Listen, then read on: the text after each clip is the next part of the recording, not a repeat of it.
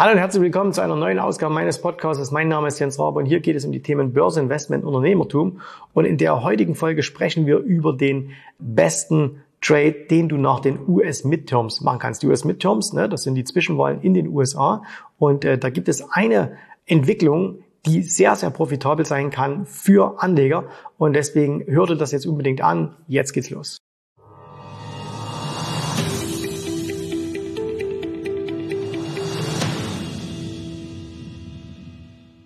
Also heute Nacht ist es soweit in den USA die sogenannten Midterms, also das heißt Zwischenwahlen. Ne? Äh, ihr wisst, alle vier Jahre in den USA Wahlen zum oder für den US-Präsidenten 2024 geht da das nächste heiße Rennen los und jetzt sind Zwischenwahlen, wo verschiedene Dinge gewählt werden. Das ist eine ziemlich wichtige Wahl. Warum? Weil es zu einem Szenario führen kann, dass quasi die Politik in den USA ein bisschen, ja, sagen wir mal, blockiert ist. Ne? Ihr wisst, momentan im Weißen Haus ein Demokrat Zumindest jetzt aktuell sieht es so aus, dass bei diesen Midterms eher die Republikaner gewinnen. Eine ziemliche Pattsituation. Biden wäre für die nächsten zwei Jahre eigentlich, ja, der wäre im Grunde genommen Patt gesetzt, der könnte eigentlich nichts mehr machen oder kaum noch was entscheiden. Ne? Und das ist ein Szenario, was die Börse liebt. Kann man natürlich überlegen, okay, was kommt denn bei so einer Wahl heraus? Und ich zeige dir mal einen Chart. Und zwar, es gibt so gewisse saisonale Muster. Und was du hier siehst, mach dir mal ein bisschen größer damit du das äh, gut erkennen kannst. Du siehst hier, also das ist das sogenannte vom Dow Jones, das Midterm-Jahr. Also das gibt einen Vierjahres-Cycle, dass man immer schaut, okay, wie ist das Jahr der Wahl, das Jahr danach, das Midterm-Jahr, das Jahr vor der Wahl und so weiter. Und da sehen wir, dass jetzt hier im November die Preise eigentlich zu Beginn immer ein bisschen hochgehen. Das haben wir jetzt gerade erlebt. Dann geht es ein bisschen runter und dann kriegt man eine relativ gute Jahresendrallye. Jetzt ist das einfach Statistik, auch wenn es hier weit über 100 Jahre ist. Aber trotzdem sind das nicht so wahnsinnig viele Datenpunkte, die man hier miteinander verknüpft. Und dann kommt noch dazu, dass wir ja dieses Jahr einen Bärenmarkt haben und keinen Bullenmarkt. Also Aktienmarkt aus Midterms herauszuleiten ist relativ schwierig. Deswegen versuchen wir es mal auf eine andere Art und Weise. Und zwar versuchen wir äh, etwas ähm, mal oder wir, wir schauen uns mal etwas an, was vor den Wahlen passiert ist und was nach den Wahlen mit hundertprozentiger Wahrscheinlichkeit, weil man hat äh, quasi schon alles darauf vorbereitet, wieder umgekehrt wird. Nämlich folgendes. Wie gewinnt man Wahlen in einer Demokratie? Das könnt ihr in Deutschland erleben, ist in Amerika nichts anderes. Man macht Geschenke. Vor allen Dingen die schon regierende Partei.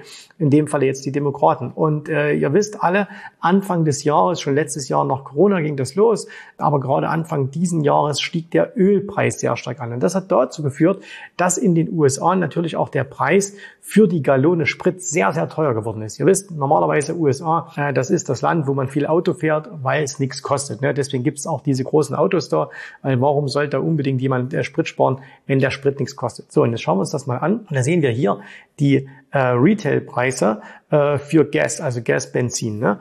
Und da haben wir gesehen, dass hier ab 2021, da ging das los, da hat immer so eine Gallone immer so zwei Dollar gekostet. Ne? Und wenn es mal über an, an Richtung drei ging, dann war es schon relativ viel.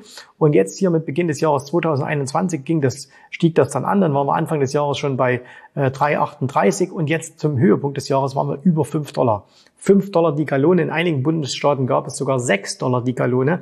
Und das ist nicht gut. Da sind die Leute sauer. Wähler, die sauer sind, wählen dich nicht. Also hat Präsident Biden etwas gemacht, nämlich er hat die sogenannte strategische Ölreserve der USA geöffnet. Strategische Ölreserve, wenn du dich dafür ein bisschen näher informierst, dann gib das einfach mal ein, gibt es einen sehr, sehr schönen äh, Artikel hier auf Wikipedia. Jedes Land hat mehr oder weniger strategische Reserven an bestimmten Rohstoffen wenn Unglücke passieren, wenn Kriege passieren, wenn irgendwelche Versorgungsengpässe sind, nicht, damit man einfach nicht sagt, von heute auf morgen bin ich weg, gerade die Dinge, die ich importieren muss, sondern man hat was. So. Und die USA haben eben natürlich, obwohl sie selber ein Erdöl produzierendes Land sind, eine strategische Ölreserve, die wurde in den 1970er Jahren angelegt. Die können 35 Tage lang ihren Bedarf nur aus ihrer Reserve herausdecken. Das heißt also, wenn nichts mehr produziert wurde, wenn nichts mehr ans Land kommt, äh, da können die 35 Tage immer noch genauso weiterleben wie bisher. Und wir haben jetzt in Deutschland gesehen, wie wichtig es ist, dass die Lager voll sind. So, was hat Biden jetzt gemacht? Ähm, ist auch nochmal hier schön zu lesen. Bereits äh, im März 2022 war man an einem 20-jährigen Tiefstand angelangt. Biden will die Wahl gewinnen. Ne? Also macht er Sachen, die vielleicht wirtschaftlich nicht sinnvoll sind, aber das sind ja viele Entscheidungen, die Politiker treffen. Also hat er das Ganze nochmal geöffnet und hat gesagt, hey, wir geben jeden Tag was aus der Reserve raus, um natürlich der Bevölkerung zu helfen. Äh, letztendlich, da geht es nur um die Wahlen. Und dadurch hat man nochmal ganz, ganz viel rausgegeben. Und das ist jetzt passiert, nämlich, dass man äh, mittlerweile bei der, äh, das ist hier ein Ausschnitt aus Forbes, dass man äh, mittlerweile bei den strategischen Ölreserven auf dem tiefsten Niveau seit 1900 84 ist. Also das heißt, seit fast 40 Jahren auf den niedrigsten Reserven ist man in den USA. Und das ist keine gute Situation. Keine, keine äh, Wirtschaftsmacht der Welt fühlt sich wohl damit, wenn sie niedrige Ölreserven hat. Und deswegen hat man gesagt, okay, das Programm lief bis Ende Oktober. Das heißt, das ist jetzt also ausgelaufen. Und jetzt wollen die Amerikaner ihre Ölreserven wieder auffüllen. Und sie müssen sie auch wieder auffüllen. Ne? Du kannst nicht äh, mit so niedrigen Reserven durch die Welt gehen. So, also müssen sie das Ganze wieder auffüllen. Und was bedeutet denn das aber, wenn sie ihre Ölreserven wieder auffüllen äh, wollen? Sie müssen Öl einlagern und somit dem Markt entziehen. Es steht nicht draußen zur Verfügung. Das heißt, du kannst nicht an der Tankstelle kaufen, du kannst nicht in die Chemiewerke geben, nicht in die Raffinerien, nirgendwo hin. Du musst es aus dem Markt ziehen. Das passiert nicht von heute auf morgen, aber es bringt im Grunde eine dauerhafte Nachfrage beziehungsweise ein dauerhaft geringeres Angebot an den Markt. Und das bedeutet natürlich, okay, wenn weniger Angebot in den Markt kommt oder Angebot direkt entzogen wird, ist das preisstabilisierend für den Ölpreis. Und Biden hat sich sogar noch festgelegt, beziehungsweise die beiden Regierungen hat sich sogar noch festgelegt und hat gesagt, okay, gibt eine Preisspanne und bei dieser Preisspanne werden wir Öl kaufen. Und diese Preisspanne, das siehst du hier, das ist ein Ausschnitt aus oilprice.com. Das ist ein, äh, eine Webseite, die sich nur mit dem Thema Öl und Energie beschäftigt. Hier ein Artikel vom 23. Oktober. Und die hatte eben Biden gesagt, oder die Biden Administration, zwischen 67 und 72 Dollar wird man Öl kaufen. So, jetzt schauen wir uns Öl mal an. Okay, wir gehen mal hier in den Ölpreis rein und schauen uns das Ganze mal an. Und wir nehmen mal hier einen etwas längerfristigeren Chart. Und da sehen wir momentan der Ölpreis so um die 90 Dollar ungefähr. Und jetzt ist ja Börse etwas, was das Ganze antizipiert. Was also sagt, okay, äh, wenn da unten einer kaufen will, das lassen wir den gar nicht mal so, sondern wir halten die Preise da höher. Das bedeutet für die, und jetzt kommt der beste Trade, das bedeutet nämlich eins, dass sowohl die Ölpreise als auch natürlich diejenigen, die von hohen Ölpreisen profitieren, nach dieser Wahl wahrscheinlich nochmal einen Boost bekommen werden. Wer kann das sein? Und da schauen wir uns einfach auch mal hier dazu ein paar Charts an. Das hier ist immer noch der Ölpreis. Und jetzt gehen wir hier mal einfach, und du siehst das hier, das ist meine, eine meiner Watchlisten nur für Öl. Wir haben das vor kurzem schon mal gemacht mit, äh, ich habe hab für viele, viele Sektoren solche Watchlists. Eine ExxonMobil. Wow, die ist auf Mehrjahreshoch. Dann haben wir hier eine PSX auf einem Mehrjahreshoch, also Philips, äh, Philips 66. Ja. Dann haben wir hier eine Firma, die kauft gerade Buffett wie wild, erhöht momentan quasi täglich Positionen in dieser Achse. Oxy, Oxygetal Petroleum. Ähm, man, man denkt, dass er sie übernehmen wird. Chevron, waren wir hier eine Chevron? Hier CVX. Und du siehst, all diese Aktien sind auf Mehrjahreshoch. Das heißt, wenn du denkst, es ist ein Bärenmarkt, dann liegt es einfach daran, weil du auf die Indizes schaust und nicht auf einzelne Aktien. Und das bedeutet jetzt, wir haben ähm, eine extrem gute Chance, dass dieser Ölsektor, der schon super, super gelaufen ist, dass der aber weiterläuft, einfach aus dieser fundamentalen Überlegung heraus, dass die Amerikaner ihre Ölreserven auffüllen müssen und überlegt mal, was in der Welt gerade draußen los ist. Was ist denn das, was momentan auch schwierig ist in der Welt oder worauf viele achten, äh, was auch der Wirtschaft nicht gut tut? Das sind China, die Zero-Covid-Politik in China. Und warum ist das schwierig? Naja, wenn du das halbe Land permanent zumachst, dann passiert da natürlich nichts in, mit Produktion, mit Nachfrage und so weiter und so fort. Und wir haben letzte Woche etwas gesehen, nämlich da gab es das erste Mal Meldungen aus Hongkong. Jetzt ist ja der, der Parteitag in Hongkong vorbei, äh, in China vorbei. Und äh, da gab es erstmal Meldungen aus Hongkong, dass die Chinesen überlegen, ihre Zero-Covid-Politik zurückzufahren, runterzufahren. Ne?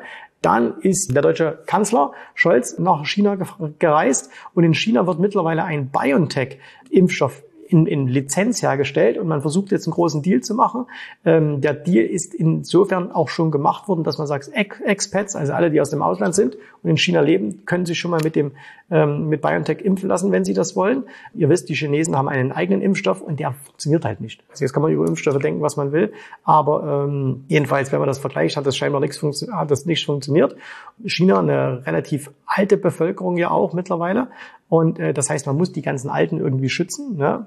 Jetzt hat man durch dieses ständige, durch dieses ständige äh, Einsperren der Leute natürlich nicht unbedingt was erreicht, äh, weil klar, die sind, da gibt's keine Durchimmunisierung. Ne? Es gibt keine Durchimmunisierung der Bevölkerung.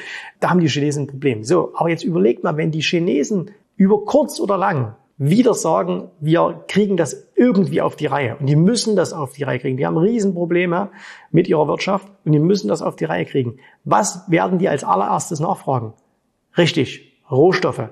Und deswegen hat man gesehen, sobald Meldungen aus China kommen, dass da was besser wird, knallt die Rohstoffpreise nach oben. Und jetzt zählen wir mal alles zusammen. inflationäres Umfeld.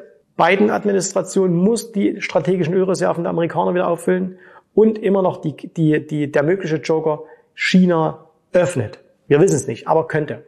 All das ist extrem positiv für die Energiepreise und dürfte die Energiepreise stabil halten. Das heißt nicht, dass es steigen muss, aber überlegt mal, was die Ölkonzerne momentan verdienen. Ihr könnt euch gerne mal die Earnings anschauen, die letzten Earnings, die rausgekommen sind von all diesen Energiekonzernen. Und da seht ihr, dass die unendlich viel Geld verdienen. Und jetzt geht's ja auch schon los, ne? dass die Politiker sagen, hey, wenn die so viel Geld verdienen, dann müssen die eine extra Abgabe machen. Aber sei es drum, spielt überhaupt keine Rolle. Öl, Aktien und alles, was damit zusammenhängt, ist ein riesen, riesen Ding. Immer noch obwohl es schon so stark gestiegen ist. Heißt das jetzt, man soll Ölaktien kaufen? Hm, könnte man machen. Es gibt aber auch noch ein paar andere Möglichkeiten und darüber werde ich dir am Donnerstag im Video was erzählen. Nämlich, ich will dir mal aufzeigen, wie viele verschiedene Möglichkeiten es gibt, von so einem Trend zu profitieren. Weil für die meisten Leute, die so 0815 an die Börse gehen, die sagen, ah, okay, Ölpreis steigt, also muss ich Öl kaufen. Kann man machen, hat aber eben auch ein paar Risiken. Es gibt aber viel, viel clevere Ideen und Möglichkeiten, wie man das auch noch umsetzen kann.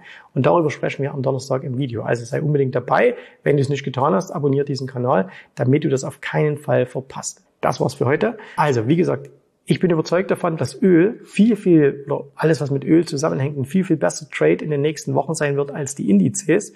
Und äh, deswegen haben wir uns auch schon da ein bisschen aufgestellt. Wir sind investiert, wir haben verschiedene Dinge äh, umgesetzt. Und äh, wie gesagt, ein paar Möglichkeiten werde ich dir am Donnerstag anteasern. Und wenn du sagst, hey, sowas, sowas interessiert mich, ich möchte auch tiefer in Börse reingehen, ne? ich möchte weg von diesem 0815 äh, einfach irgendwas kaufen, liegen lassen und dann äh, ähm, hoffen und beten, dass es steigt, ne?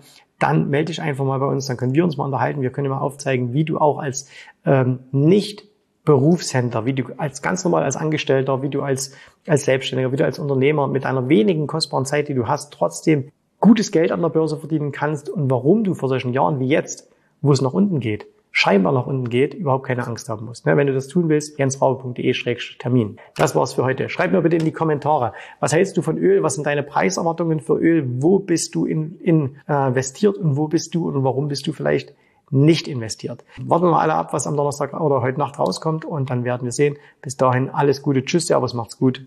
Bye, bye. Vielen Dank, dass du heute dabei warst. Ich hoffe, dir hat gefallen, was du hier gehört hast, aber das war nur die Vorspeise. Das eigentliche Menü, das kommt noch. Und wenn du darauf Lust hast, dann besuche jetzt ganz einfach jensrabe.de-termin und vereinbare dort noch heute einen Termin. Und in diesem absolut kostenfreien Strategiegespräch wird für dich eine individuelle Strategie entwickelt. Das heißt, wir schauen uns mal an, wo stehst du jetzt, was sind deine Ziele, wo willst du hin und wir schauen auch, ob wir gemeinsam dieses Ziel erreichen können.